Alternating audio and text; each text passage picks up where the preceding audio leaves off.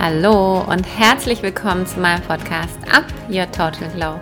Dein Podcast für deinen Körper, deinen Geist und deine Seele, der dich stärken, leiten und begleiten soll, so dass du dich wieder auf liebevolle Weise mit der strahlendsten, gesündesten und schönsten Version von dir verbinden kannst.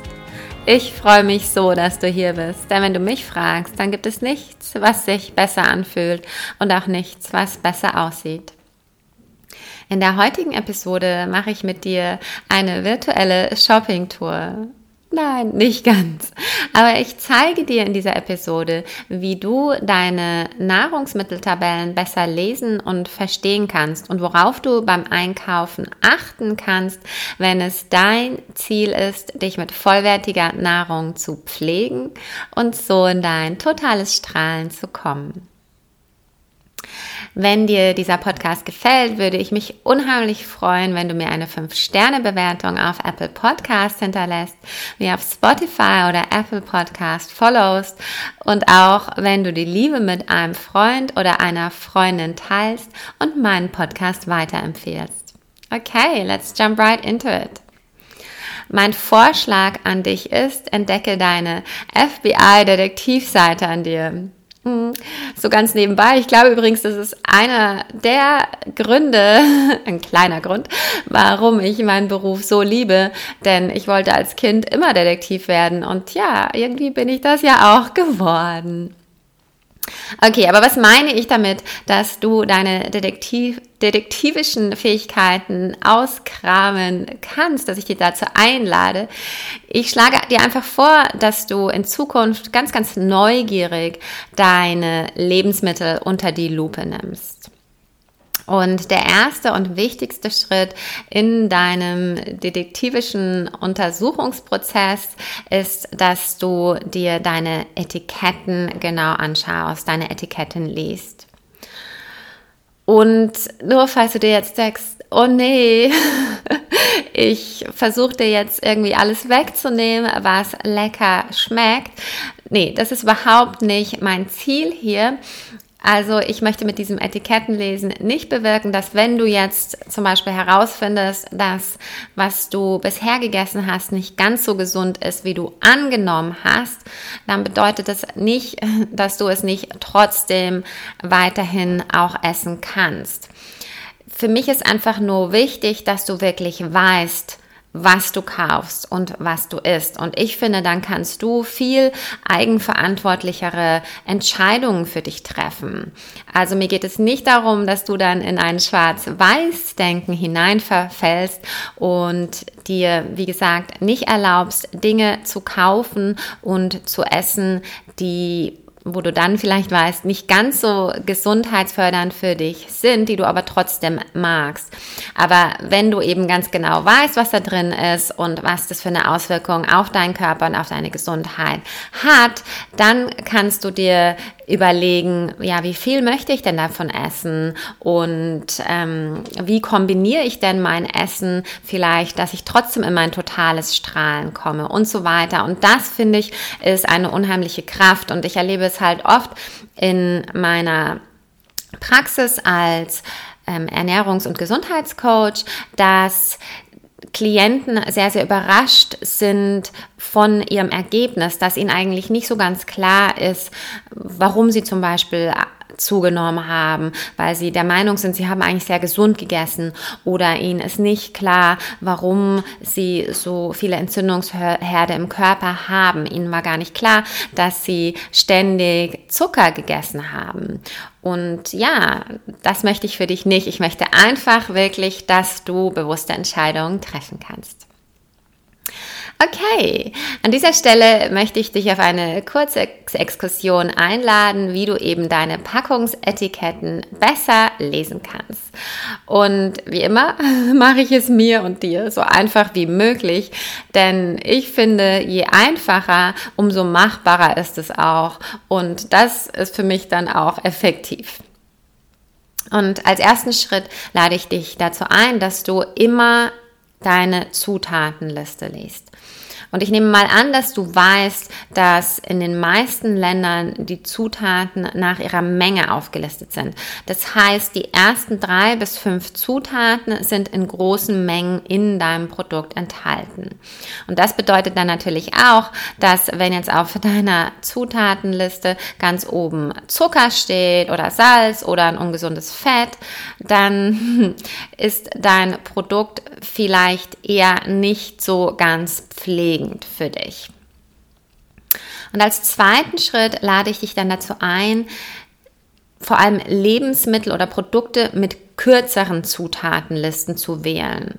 Und wahrscheinlich hast du von mir schon zigmal gehört, dass ja, je näher dein Produkt an seinem natürlichen Zustand ist, desto gesünder ist es auch oder desto besser für dich. Also je weniger verarbeitet, umso besser. Und ich liebe hier total dieses Zitat von Michael Pollan und ich, es kann sein, dass ich es nicht ähm, total zitiere, aber so ungefähr sagt er, Don't eat anything your grandmother would not have recognized as food, was so viel bedeutet wie esse nichts, was deine Großmutter nicht auch als Nahrungsmittel erkannt hätte. Ja, das finde ich ziemlich, ziemlich gut. Kannst du dir ja mal merken. Und als nächstes möchte ich dich auf deiner Lebensmitteldetektiv- oder Ermittlungsreise dazu einladen, dass du nach einigen Lebensmitteln besonders Ausschau hältst. Und vielleicht kannst du raten, was da ganz oben auf meiner Liste steht. Trara! Ganz oben auf meiner Liste muss natürlich immer jede Form von zugesetzten, raffinierten, also verarbeiteten Zucker stehen. Und leider kann das aber etwas knifflig werden, denn die Lebensmittelindustrie ist ziemlich kreativ geworden, wenn es darum geht, die faszinierendsten, zum Teil sogar gesund klingenden oder einfach komplett unverständlichen und nicht entzifferbaren Namen für Zucker zu finden. Und ich nenne jetzt mal einige Beispiele, möchte aber, dass du weißt, diese Liste ist bei weitem nicht komplett. Also, da wären Saccharose, Dextrose, Fructose, Maltose, Glucose, Pentose, Galaktose, eigentlich alles, wo hinten Ose steht, kannst du wissen, das ist Zucker, aber dann auch Glucosamin, Inversol, Hexid, Manit, Sorbit, Xylose.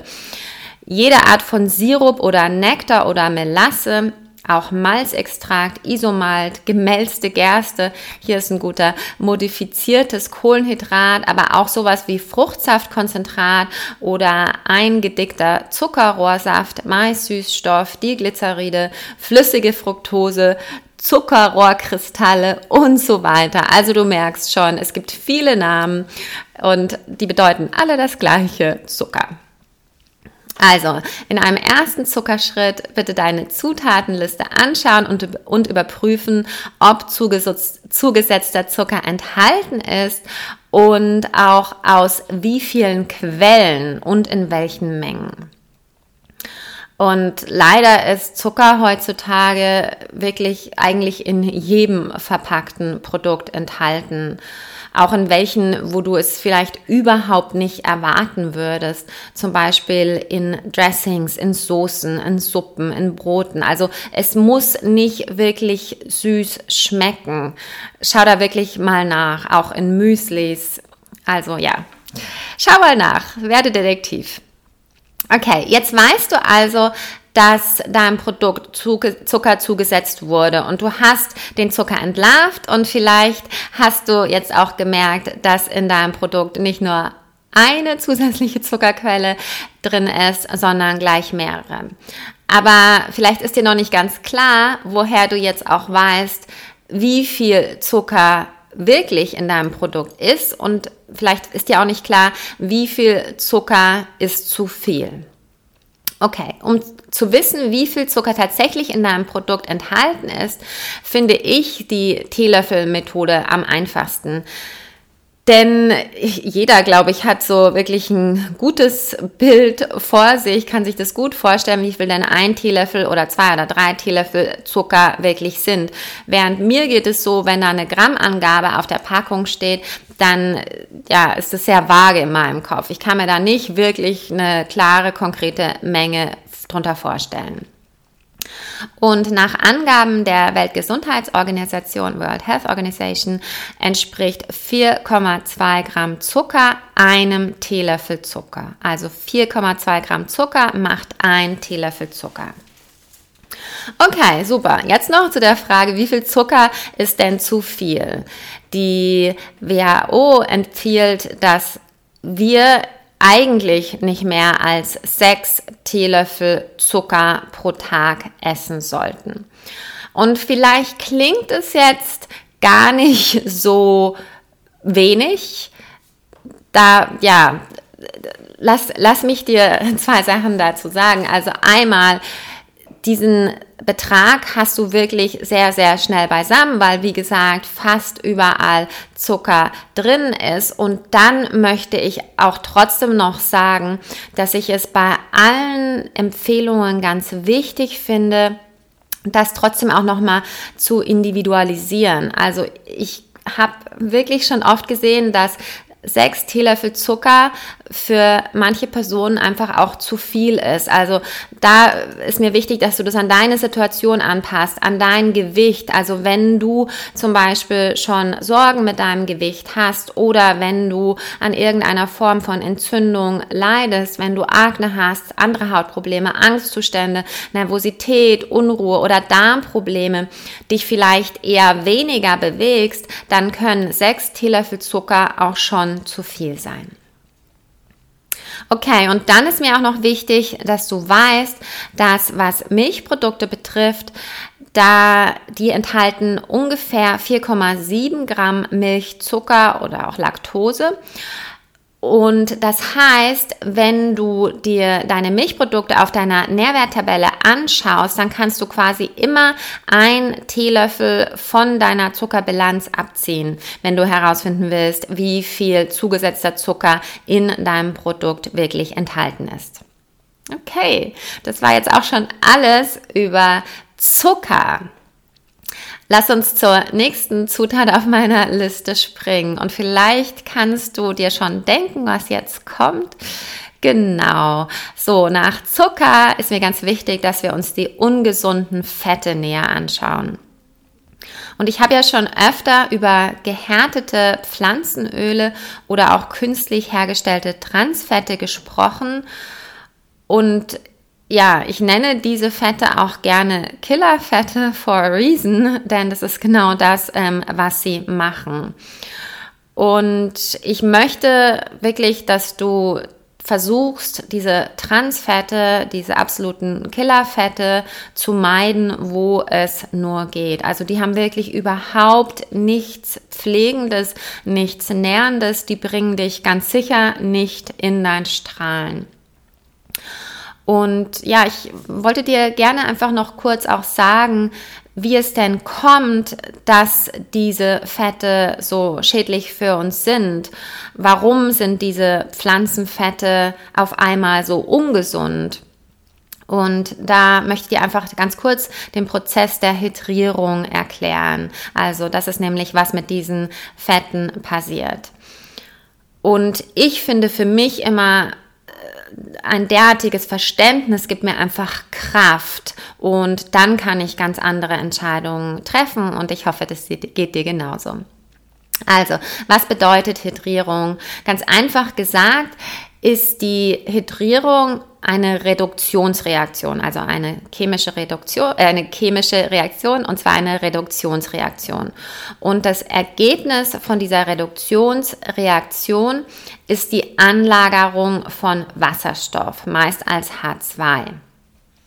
Also nochmal anders gesagt, wenn quasi eine organische Verbindung hydriert wird, also dein Pflanzenöl, dann wird die, dieses Öl mit Wasserstoffatomen gesättigter.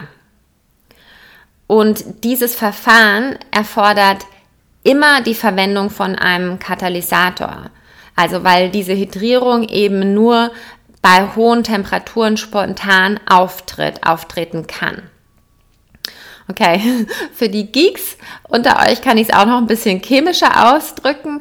Also Hydrierung ist praktisch der Prozess, bei dem Wasserstoffatome an die Doppelbindung einer Verbindung binden und dabei offensichtlich dann in Gegenwart eines Katalysators, wie gerade gesagt, in eine Einfachbindung umgewandelt werden. Und Kohlenwasserstoffe, die Verbindungen mit Doppelbindung enthalten, werden als ungesättigte Kohlenwasserstoffe klassifiziert, also die ungesättigten Fettsäuren. Und das bedeutet also, wenn diese flüssigen, ungesättigten Pflanzenöle durch den Prozess der Hydrierung verändert werden, dann werden also dann wird also in dieser Verbindung oder wird es in eine Verbindung umgewandelt, wo hauptsächlich gesättigte Öle dann entstehen. Und das ordnet diese verbleibenden ungesättigten Fette dann in einer anderen, in einer abnormalen, in einer Transform an. Und deshalb werden diese Fette auch Transfette bezeichnet. Okay.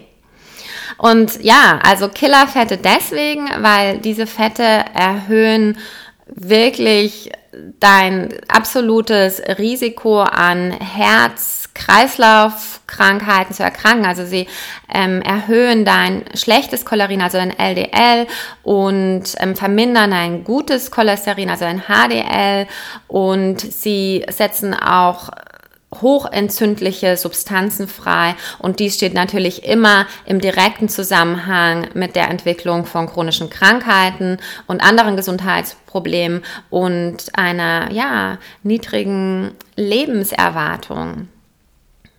Okay, das war jetzt, was ich nochmal zu diesen künstlich hergestellten Transfetten sagen wollte. Also bitte lass die Finger von denen. Und dann die anderen Fette, die ich gerne hätte, dass du genau unter die Lupe nimmst, wenn du einkaufen gehst, sind die gesättigten Fette. Und ja, ich lade dich hier dazu ein, dass du Produkte einkaufst, die weniger oder vor allem Produkte einkaufst, die weniger als drei Gramm gesättigte Fettsäuren pro 100 Gramm enthalten.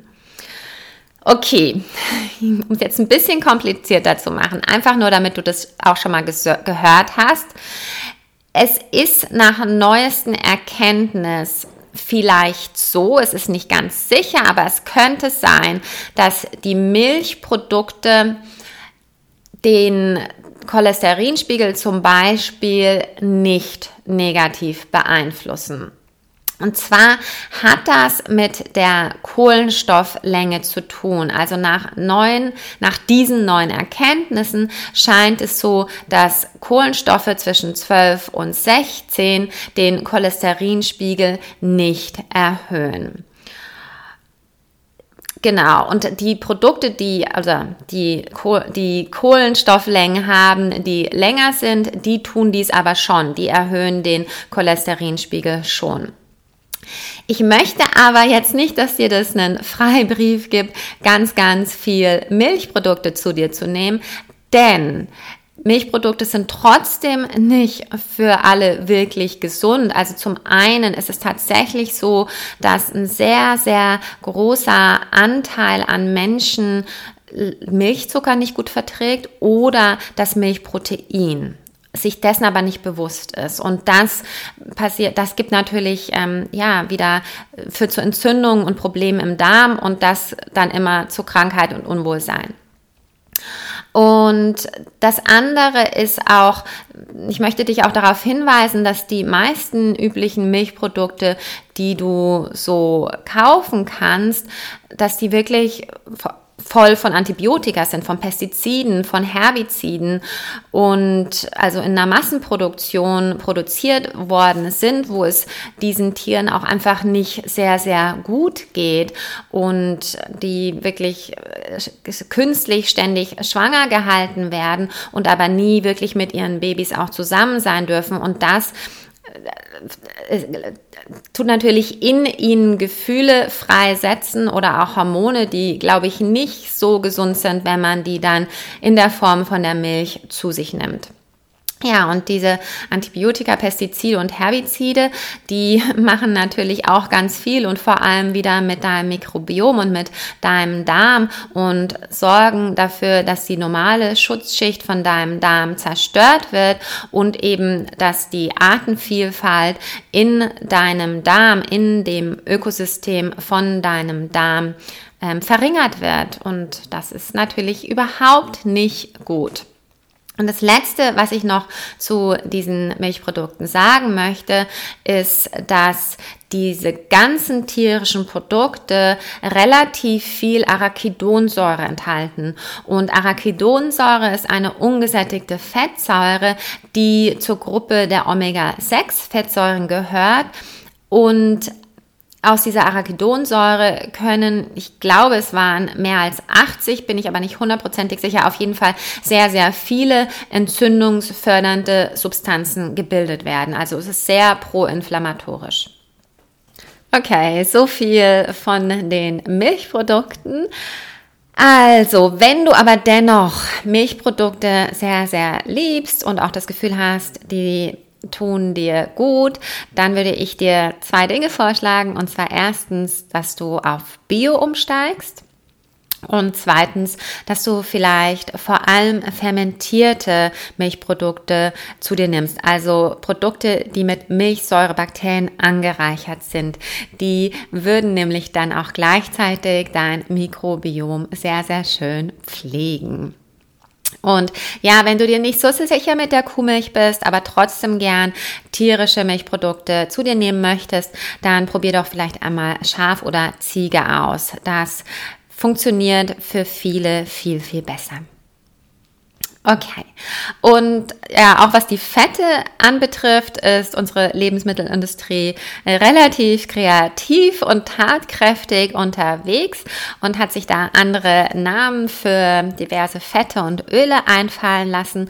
Und auch hier ist meine Liste nicht komplett, aber ich sag mal ein paar. Und zwar zum Beispiel Monoglyceride, Diglyceride, alipathische Monocarbonsäuren, Esterlipide, Fettsäuren, gehärtete Pflanzenöle, dann natürlich sowas wie Margarine, Teig, Schmalz, Sahne, Kupfer und mein absolute Favorite ist Milchfeststoffe. Okay, so viel vom Fett. Obwohl vielleicht noch ganz kurz, was meiner Meinung nach die gesündesten Öle oder Fette sind, die wirklich sehr, sehr gesundheitsfördernd sind. Und das sind natürlich die ungesättigten Fettsäuren und ganz, ganz toll finde ich Olivenöl oder auch Avocadoöl. Die sind beide sehr herzpflegend, wirklich die besten fürs Herz und haben ein sehr ähnliches Nährwertprofil. Das Einzige ist, dass Avocadoöl ein bisschen hitzebeständiger ist. Das heißt, eignet sich vielleicht besser zum Kochen. Okay, und dann natürlich auch ganz, ganz tolle Öle und Fette, die sehr, sehr wichtig für dich sind, sind die ganzen Omega-3-Fettsäuren.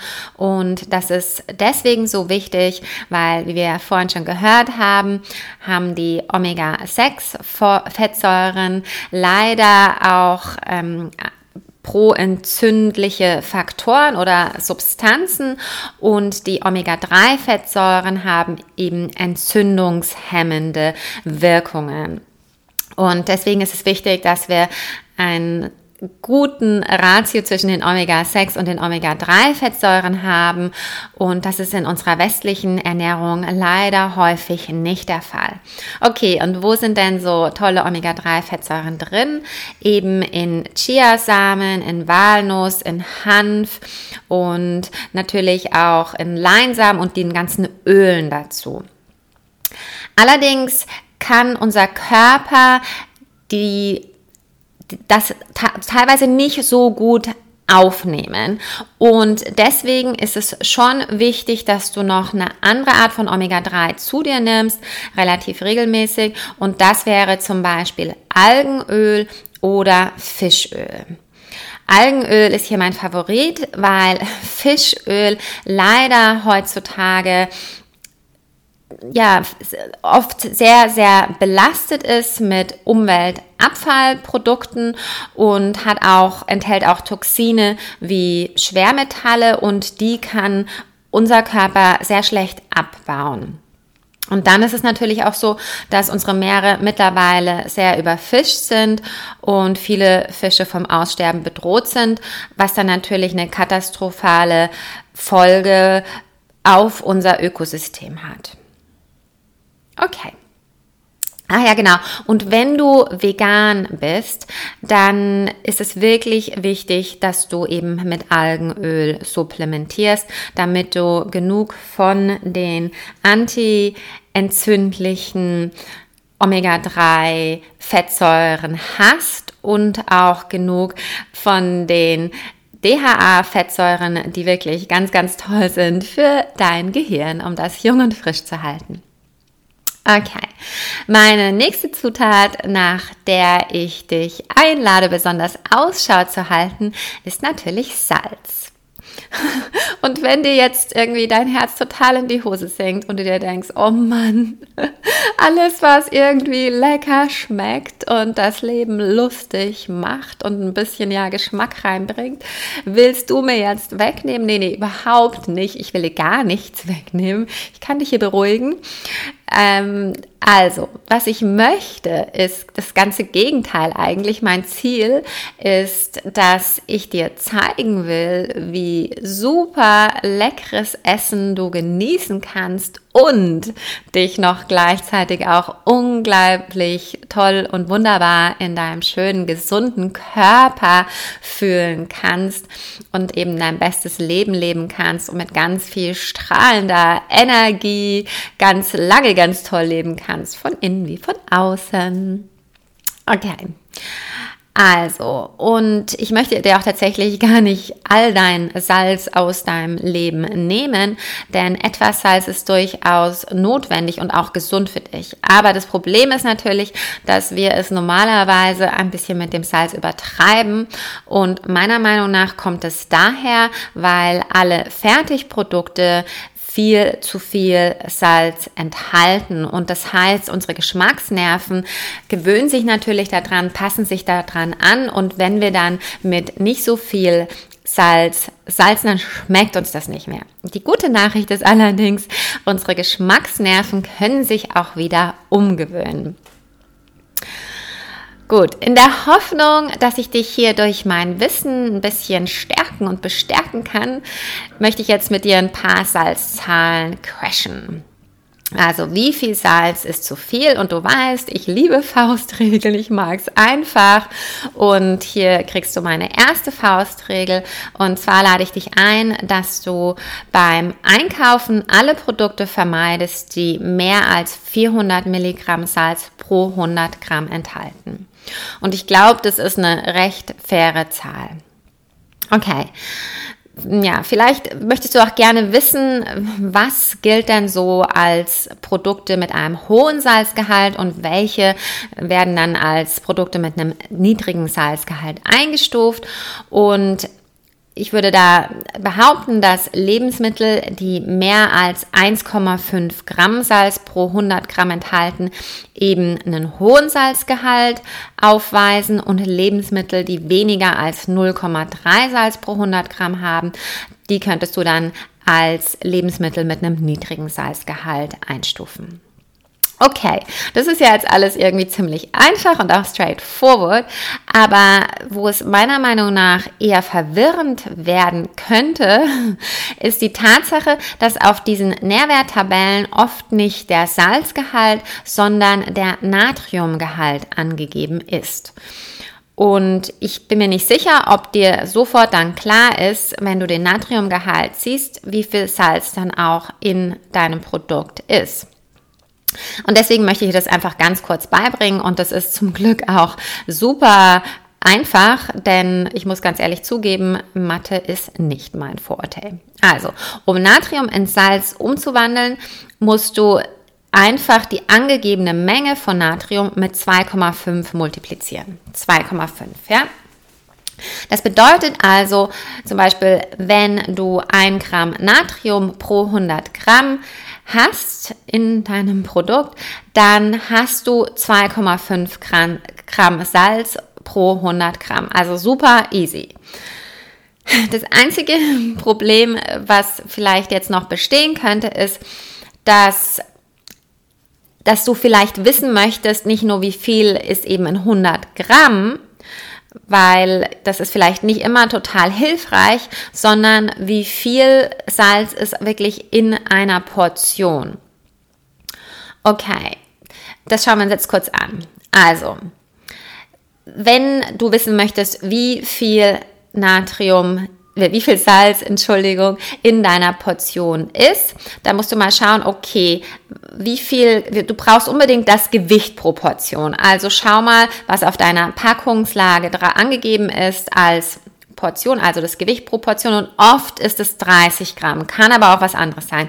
Lass uns mal mit der Idee gehen, es ist 30 Gramm dann ist deine Rechnung quasi die folgende. Du musst also die Salzkonzentration pro 100 Gramm durch 100 teilen und dann mit der Portionsgröße multiplizieren. Also machen wir das mal ein bisschen mit Zahlen. Also nehmen wir an, dass deine Frühstücksflocken 0,65 Gramm Natrium pro 100 Gramm enthalten. Das ist auf deiner Packung angegeben, ja? Und dann siehst du eine Schüssel, das ist eine Portion, ist es 30 Gramm. Also macht 30 Gramm aus. Okay. Da musst du natürlich erstmal, wie wir gerade gesehen haben, 0,65 Gramm mal 2,5 ausrechnen, damit du dein Salzgehalt pro 100 Gramm hast. Und wenn du jetzt wissen willst, wie viel Salz dies Proportion ist, dann musst du diese Zahl dann noch durch 100 teilen und dann mit 30 multiplizieren, um zu wissen, wie viel Salz pro Portion in deinem Produkt ist. Okay, war ja gar nicht so kompliziert, zum Glück. Aber weil wir es am liebsten noch viel einfacher mögen, gebe ich dir eben jetzt noch ein paar Faustregeln an die Hand. Und zwar die Weltgesundheitsorganisation empfiehlt nicht mehr als ein Teelöffel Salz pro Tag zu sich zu nehmen. Okay? Und dann möchte ich vielleicht noch ganz kurz mit dir anschauen, welche Produkte denn oft einen sehr hohen Salzgehalt haben, weil ja, man nimmt natürlich an, das sind klar Chips und Pommes und diese Dinge. Ich finde aber oft ist der Salzgehalt auch versteckt. Also viele Brote, viele Backwaren und Soßen oder auch Dressings haben oft einen sehr hohen Salzgehalt oder auch verarbeitetes Fleisch natürlich. Und mir ist aufgefallen, dass oft diese verarbeiteten Lebensmittel, die eben auch viel Zucker enthalten, gleichzeitig auch viel Salz enthalten. Also bitte, bitte sei da ein bisschen achtsam und schau dich mal um. Okay, und dann lass uns noch nachschauen, ob es denn auch für Salz andere Namen gibt. Natürlich. Und zwar Natriumcarbonat, Hefeextrakte, Brühwürfel, Mononatriumglutamat, Natriumphosphat und so weiter. Also auch diese Liste ist nicht vollständig. Du kannst dich ja mal umschauen und vielleicht mit mir drüber schmunzeln. Und wenn du dein Essen gerne selbst salzt, weil du nämlich nicht aus der Packung isst, hurra, dann ist mein Vorschlag hier, dass du das ganz liebevoll tust und eben nicht nur mit Salz würzt, sondern den Geschmack in dein super leckeres Gericht auch noch ein bisschen anders reinbringst und zwar durch viele leckere, frische und getrocknete Kräuter und auch Gewürze und es schmeckt auch unheimlich lecker, dein Essen mit äh, naturtrüben Apfelessig oder einem Spritzer Zitronensaft und so weiter abzuschmecken. Also wirklich super, super lecker. Ich verspreche dir, du wirst es nicht bereuen. Okay, so viel zum Salz. Und als nächstes möchte ich dich noch dazu einladen, dass du dich darum bemühst, möglichst wenig Zusatzstoffe zu konsumieren. Und ja, Zusatzstoffe sind einfach sehr, sehr schädlich für deinen Magen-Darm-Trakt und dein Mikrobiom. Und hör dir hierzu auch gerne noch meine Folge zum Mikrobiom an, wenn, wenn dich das interessiert und du noch mehr gerne darüber lernen möchtest. Okay, was sind Zusatzstoffe? Zusatzstoffe sind jegliche Konservierungsstoffe, Füllstoffe, Trennmittel, Antioxidantien, also alles, was quasi dein Produkt überzieht oder umhüllt. Säurungsmittel, Verdickungsmittel, Feuchthaltemittel, Geliermittel, Emulgatoren, Süßungsmittel, Backtriebmittel, Festigungsmittel, modifizierte Stärke und so weiter. Also ich glaube, ich habe die wichtigsten genannt, aber es gibt bestimmt noch mehr. Und ich weiß, es ist, finde ich, relativ schwierig, die komplett zu vermeiden. Und das musst du, denke ich, auch nicht. Also kommt natürlich wieder auf die Situation drauf an. Wenn dein Magen-Darm-Trakt sehr empfindlich ist und du mehrere Geschichten hast, wo es dir wirklich nicht sehr gut geht, wo deine Gesundheit komprimiert ist, dann versuch sie wirklich eher strikter zu vermeiden. Aber es geht, wie gesagt, nicht um dieses alles oder nichts, sondern es geht für mich einfach darum, dass du weißt, die sind nicht gut. Und prinzipiell ist es natürlich besser, wenn du versuchst, so wenig wie möglich davon zu dir zu nehmen. Okay, und wie macht man das? da werden wir wieder am Anfang bei meinem Lieblingssatz. Also bei diesem Leitgedanken, Nahrung zu essen, die so unverarbeitet wie möglich ist, also so nah an der Natur, wie es nur eben geht in unserer heutigen Welt und in unserer Zeit. Und ich verspreche dir, vielleicht denkst du jetzt, oh mein Gott, das ist echt total anstrengend und langwierig und kompliziert und teuer. Ich verspreche, das ist es alles nicht, wirklich. Und ich mache da bestimmt auch noch eine Episode dazu, wie es du dir möglichst leicht machen kannst. Okay, lass mich das Wichtigste nochmal zusammenfassen, um deine nächste Einkaufstour so kraftvoll wie möglich zu gestalten, aber auch gleichzeitig dafür zu sorgen, dass dein Einkauf nicht in ein hochkompliziertes Studium oder eine Odyssee ausartet. Das möchte ich natürlich auch nicht. Also, schau dir zunächst deine Zutatenliste an.